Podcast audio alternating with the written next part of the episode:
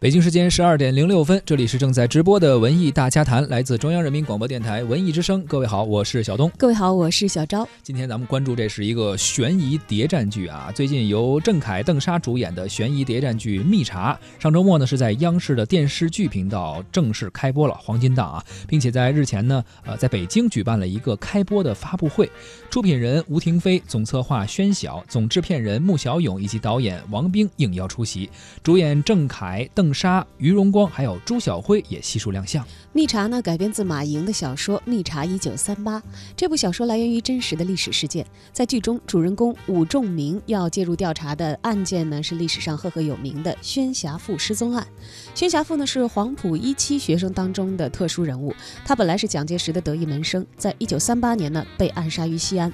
当时适逢国共第二次合作的关键时期，电视剧《密查》的故事也由此展开，再现了这一历史事这一历史事件的复杂焦灼的局势啊！真相是否能够随着当时八大势力的交锋而水落石出呢？这也使得本剧有着强烈的悬疑感。同时，由于各派人物的身份是明暗交错，非常的复杂，更是有谍战戏的惊心动魄。目前呢，《密查》已经播出了四集。首先呢，我们通过一段片花了解一下这部悬疑剧《密查》。小伙子，大半夜的这么辛苦，上来吧，咱们搭个伙也可以聊聊天唠唠嗑。我我不认识你，不认识我，跟了一路了，不认识也该熟了。看你的穿着，不是日本人。啥？我怎么会是日本人？我是中国人。中国人。那你隶属军统还是中统？我不懂你说什么中统啊，什么军统啊！我先走了。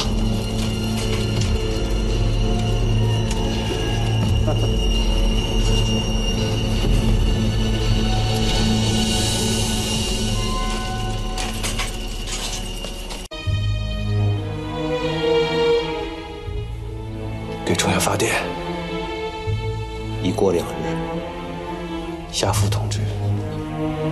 人下落不明，是是。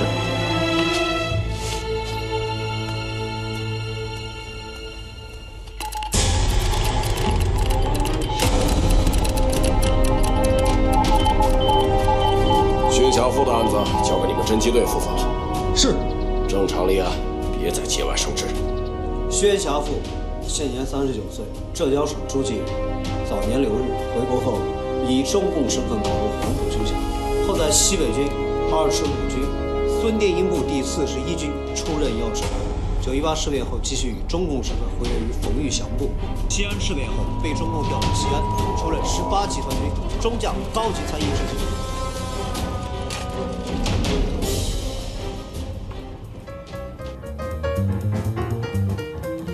刚刚我们听到的就是悬疑谍战剧《密查》的一个片花，相信通过这个片段，我们也了解了这是怎样一个风格的电视剧。而前一段时间呢，这部剧也是举办了一个开播的发布会，导演王冰在发布会的现场坦言说，电视剧《密查》的拍摄是很困难的，既要严格把控拍摄的周期和预算，还要把戏拍好，而想要应对这些困难啊，这应变的能力必不可少。而这些技能呢，还得得益于自己的入门师傅于荣光。这一次啊，于荣光也是特别的参演了此剧，饰演国民党的高层军官葛寿芝，在剧中啊也有着非常精彩的表演。于荣光可能很多观众朋友应该非常熟悉啊，演员同时也是制片人、导演，很多身份于一身。发布会的现场呢，师徒二人也是就创作灵感进行了交流。王冰导演表示，此次能和老师合作，非常的激动，但是呢也挺紧张的，并且十分感谢于荣光老师能够来到现场支持他的电视剧。而《密查》呢，其实是保留了谍战剧这个正邪交锋这样的一个传统的构架啊，同时呢也会融入一些这个侦探的元素来增强它的悬疑感。这个剧的总制片人穆小勇和导演。王兵呢都是军人家庭出身，他们呢对于这个军人有着非常特殊的个人情怀啊。王兵呢更是有过四年的军旅生涯，呃，不管是家庭生活还是他的这个军营生活，给他带来的一些熏陶呢，都让他对于新中国成立的艰辛呢有非常深入的了解和体会啊。对那些用生命和鲜血为后人而这个贡献了我们今天生活的那些先辈们啊，有着更为浓厚的敬仰之情。而在发布会结束之后啊，导演王冰也接受了文艺之声记者吕伟的专访，分享了他对于《密茶》这部剧的创作初衷。最早看完剧本以后，呃，两天我把这个剧本看完了，我看得特别兴奋，然后我就想把这个故事给我老婆分享一下。我就给她讲，我说这是一个国民党高层设了一个局，这是一个真人真事儿。三八年把薛家富给绑架了，给暗杀了。国民党做的这个局呢，有军统，有中统，有有有黑社会，有军行营等等八方势力全部参与了这个宣贤富的绑架案。那我们南一号横空出世啊，他要破这个局，他就成立一个专案组。这个专案组是专门负责破这个案子的。但是他发现这个专案组里面都是凶手、帮手和杀手。他怎样破这个局？我正说的滔滔不绝的时候啊，张牙舞爪的时候，我老婆突然之间问我一句：“谁是宣侠父？”就一下子把我给问着了。当时，当时我在反思了，我说：“这个是不是很多人不知道宣侠父是谁？是不是很多人不知道宣侠父将军为我们内战和抗战做出了那么多的贡献？”哈，然后是。我们现在有美好的生活，我们有健康的生命，是不是有很多人已经把我们的烈士给遗忘了？所以这个是我我要反思的一一个事儿。然后呢，我再给你讲一个讲一个小故事。这个故事呢是《辛德勒名单》的那个电影背后的一个故事，就斯皮尔伯格那个，在那个好莱坞的贝弗里啊，有一个卖手提包的一个小店儿。这个小店儿呢，这个店主呢是是个犹太人，因为他在好莱坞开店嘛，每天进出的那些人都是电影人。他逢人就会问：“你是拍电影的吗？”但凡这个人跟电影沾关系、沾边儿，他就会很兴奋地把他拉到他自己的卧室，打开保险柜，拿出辛德勒的救人的事迹和故事，他要大力的推广。就是因为这个店主，他就曾经被辛德勒给救助过的那么一个人，所以说他感恩于辛德勒。后来呢，他终于碰到了现在写《辛德勒名单》的编剧。后来这个编剧把他介绍给斯皮尔伯格导演，斯皮尔伯格导演就答应十年之内我要给你拍了啊，放心，十年之内呢，他就特别的不放心，他每个礼拜都要给斯皮尔伯格导演的工作室打电话。打电话就问他们导演有时间了没有啊？别老拍鲨鱼了，鲨鱼那是动物，太血腥了。你拍人吧，这是真人真事儿，对吧？人是有人性的嘛。但是后来辛德勒名单拿了最佳奥斯卡奖，辛德那个斯皮尔伯格导演特别感谢这个店主的执着。后来这个记者就问采访这个店主，他说你为什么那么极力的推广辛德勒呢？他就说了一句话，他说辛德勒给了我生命。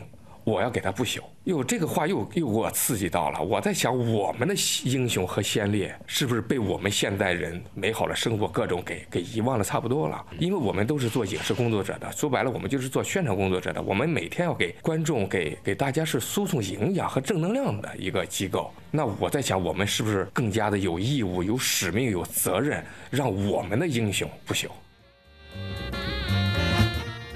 而对于演员阵容的挑选和拍摄当中，对于演员的指导呢，导演王斌是这么说的：，先形象要靠近，其次的话呢，我们这次我带着十八个主演读了两次剧本。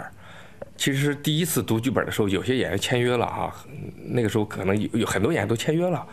但是第一次读剧本的时候，我要让演员给我东西，就是你对于这个角色的判断和理解，啊，我我要看你的功课做到什么地步了。然后最后你确实加入了，我再把我所有的东西我再给你，我给你这个人物给你塞满。当演员给我的那个东西他不够的话，那对不起，只能把合约就给撕掉了。啊，有好几个人是这样被我 pass，但是我觉得被 pass 掉的演员肯定是有他的原因。我觉得有的时候人遇到这种事儿，他不是一个坏事儿啊，因为我们经常有些导演说，我们的要求演员表演不要有表演的痕迹。然后开机第一天、第二天马上这个快速运转起来的时候，很多导演就半途而废了。就是怎样让演演员那个内心溢出来那个表演是你满意的啊，那个是真实的，那是你满意的，就得要求导演要要学会把演员的内心给他塞满了。他不是说只是剧本表面的一个剧本供给的那个那个人物你给他塞满了，你还得去给他找没有的那个东西，就文字下面那个东西。那个他的前世、他的境界等等等等等等，你把这个东西给他塞满了以后，他他那个表演他溢出来那个东西就是最好的东西。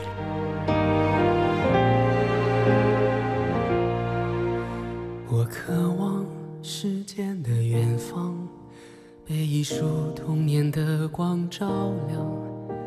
那清晨许下的愿望，是回家的芬芳。我怀念旧日的时光，为一棵青春的树徜徉。那午后穿过的小巷，是出发的地方。我向往春天的暖阳，随一阵风温柔的荡漾。那梦中拥有的力量，是日出的东方。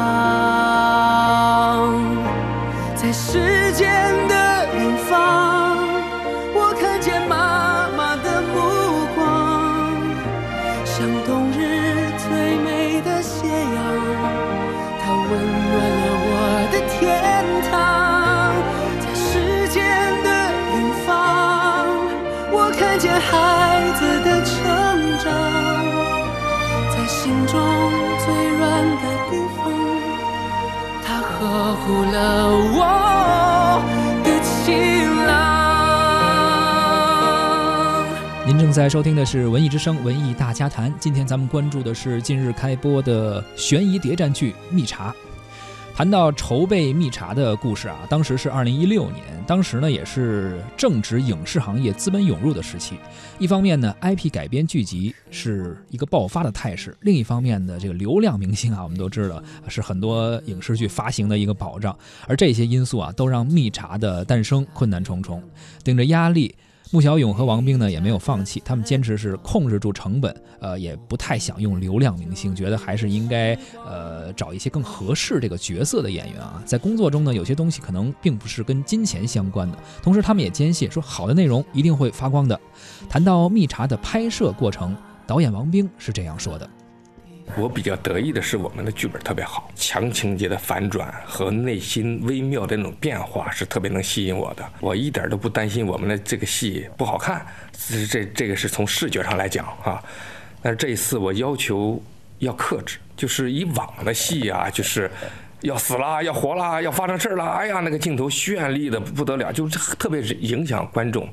啊，他可能是他不够，他拿这个东西去凑，但是我们这个东西是是是锋芒外露的，每个人物都是特别的立体的。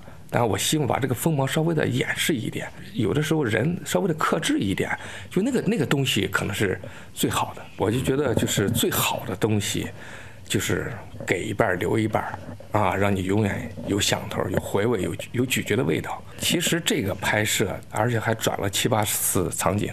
我们山西到上海，上海到常州，我们在山西那一片就转市转了七八次，然后像我这个速度，在全国应该是没人能跟我比的。但是，但是完成的快，它不是一个炫耀的东西啊！你还得把戏给拍好，这是最主要的。但是因为我我卡在这儿了，我的周期、我的预算是在这儿了。它，因为《米查》它毕竟它不是一个中国。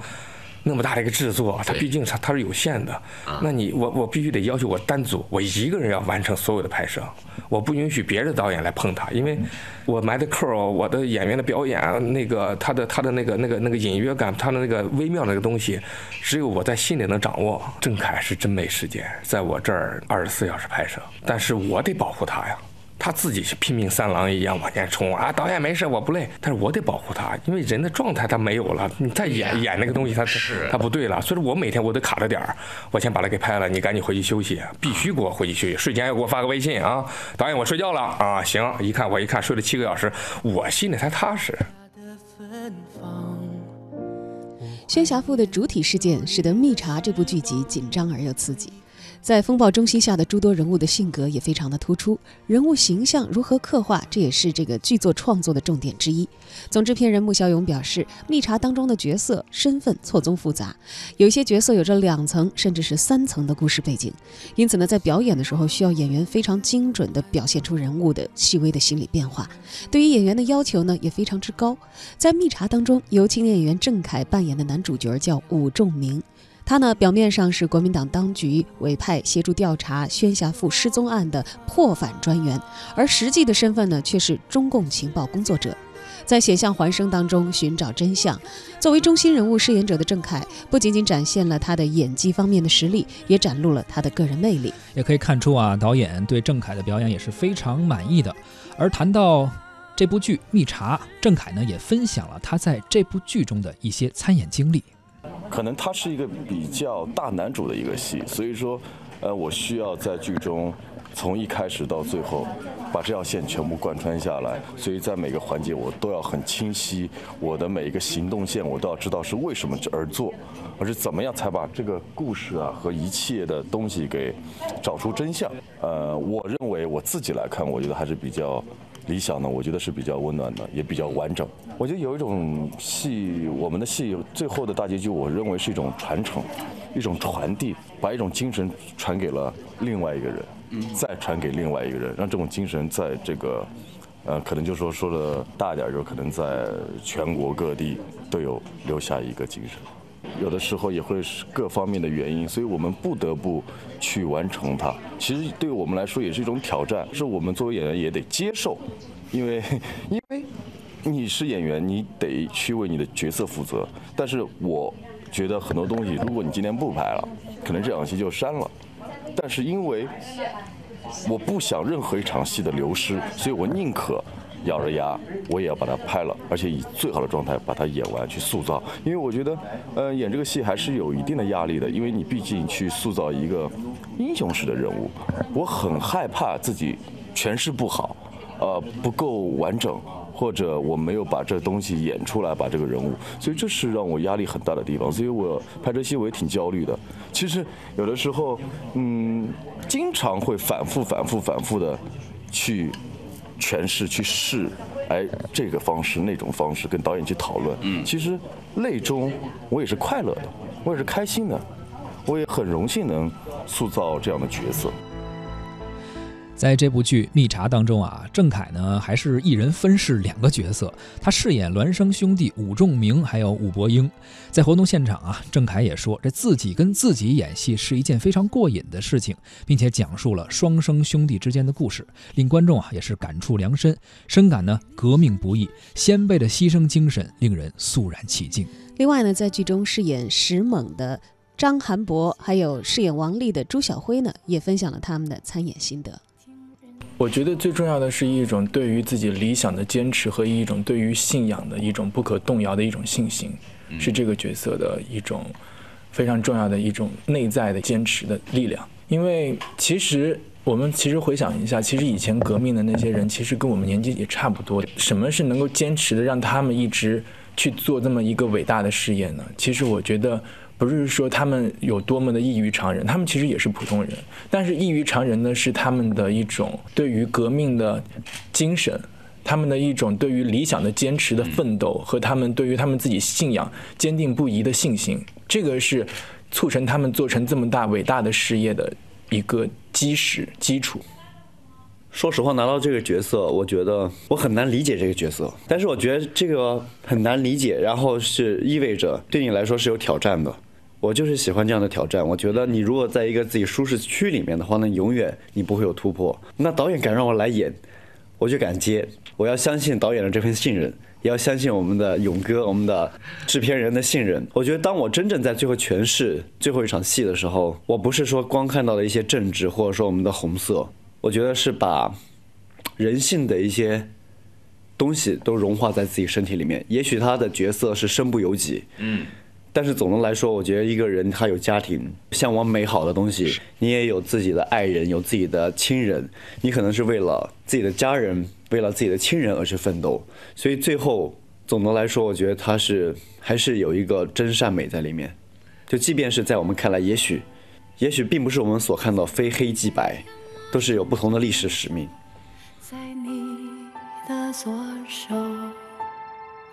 在你闪烁时候沉默，等你的抚摸，醒着做梦，听人潮翻涌，像凝固的一条河流，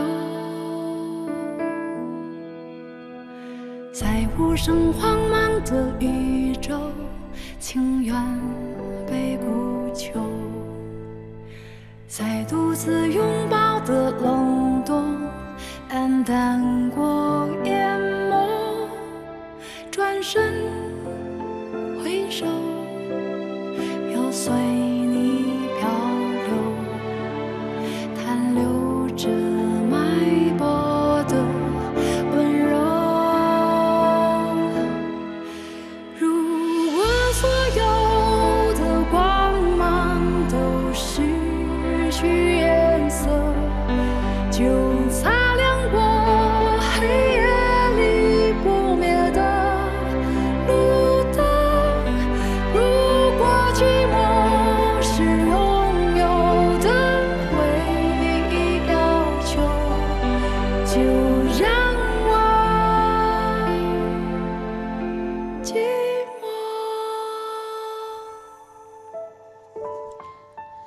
在密查发布会的现场，剧中宣侠父将军的后人宣晓也受邀来到了现场，独家揭秘了1938年蒋介石亲笔书写密载宣侠父的手谕，让现场的观众呢也是感受到了真实而又残酷的革命历史。总制片人穆小勇也在现场表示感恩各位主创和演员们。《蜜茶》是一部精心制作的小而美的电视剧，耗时也长达数年。制作的过程当中，拼剧本、拼故事、拼效率，尽力的做到精雕细刻，用饱满的诚意把这个作品呈现给观众。而《蜜茶》呢，每晚十九点三十分在央视电视剧频道三级联播，并在优酷、腾讯、爱奇艺等视频平台播出。都是